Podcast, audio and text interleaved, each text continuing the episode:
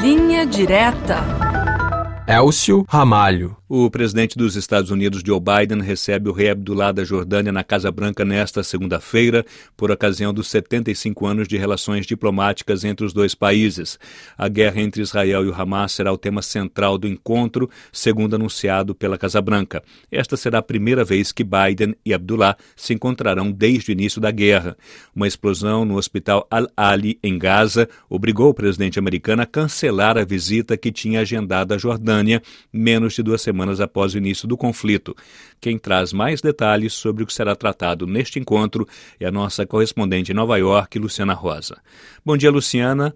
O que deve ser, então, o ponto essencial no encontro de hoje entre Biden e o rei Abdullah da Jordânia? O encontro entre Joe Biden e Abdullah II ocorre no momento em que os Estados Unidos e os países aliados tentam mediar um cessar-fogo, negociando a libertação de 136 reféns pelo Hamas.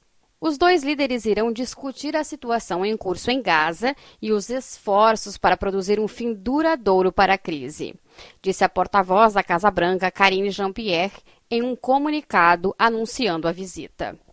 Eles devem falar também sobre o esforço dos Estados Unidos para apoiar o povo palestino, incluindo uma maior assistência humanitária a Gaza e um plano para o estabelecimento de uma paz duradoura, que inclua uma solução de dois estados e garanta a segurança de Israel, nas palavras do texto da Casa Branca. A rainha Rania acompanha o rei da Jordânia na visita a Washington. Agora, Luciana Rosa, e qual o clima para esse encontro entre os dois líderes? A reunião entre os dois líderes acontece após três militares americanos terem sido mortos durante um ataque de drone à base americana na Jordânia, na fronteira com a Síria. A resistência islâmica, um grupo guarda-chuva de militantes apoiados pelo Irã, reivindicou responsabilidade na ação. E, em represália, os Estados Unidos lançaram uma série de ataques aéreos contra o grupo na Síria e no Iraque. Existem cerca de 3 mil soldados americanos baseados na Jordânia, um aliado-chave dos Estados Unidos na região.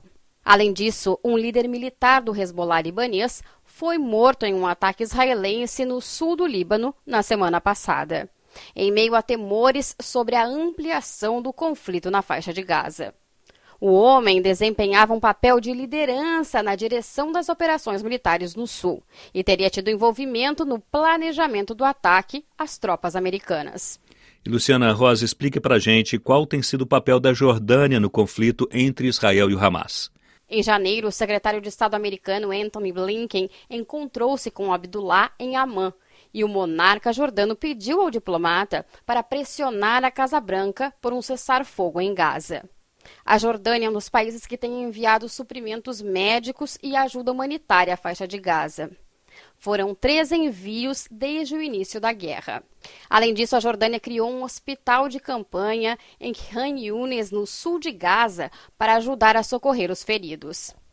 Abdullah criticou Israel recentemente, alegando que o país estava impedindo a entrada de ajuda no enclave devastado pela guerra e, em protesto, retirou seu embaixador do país em novembro.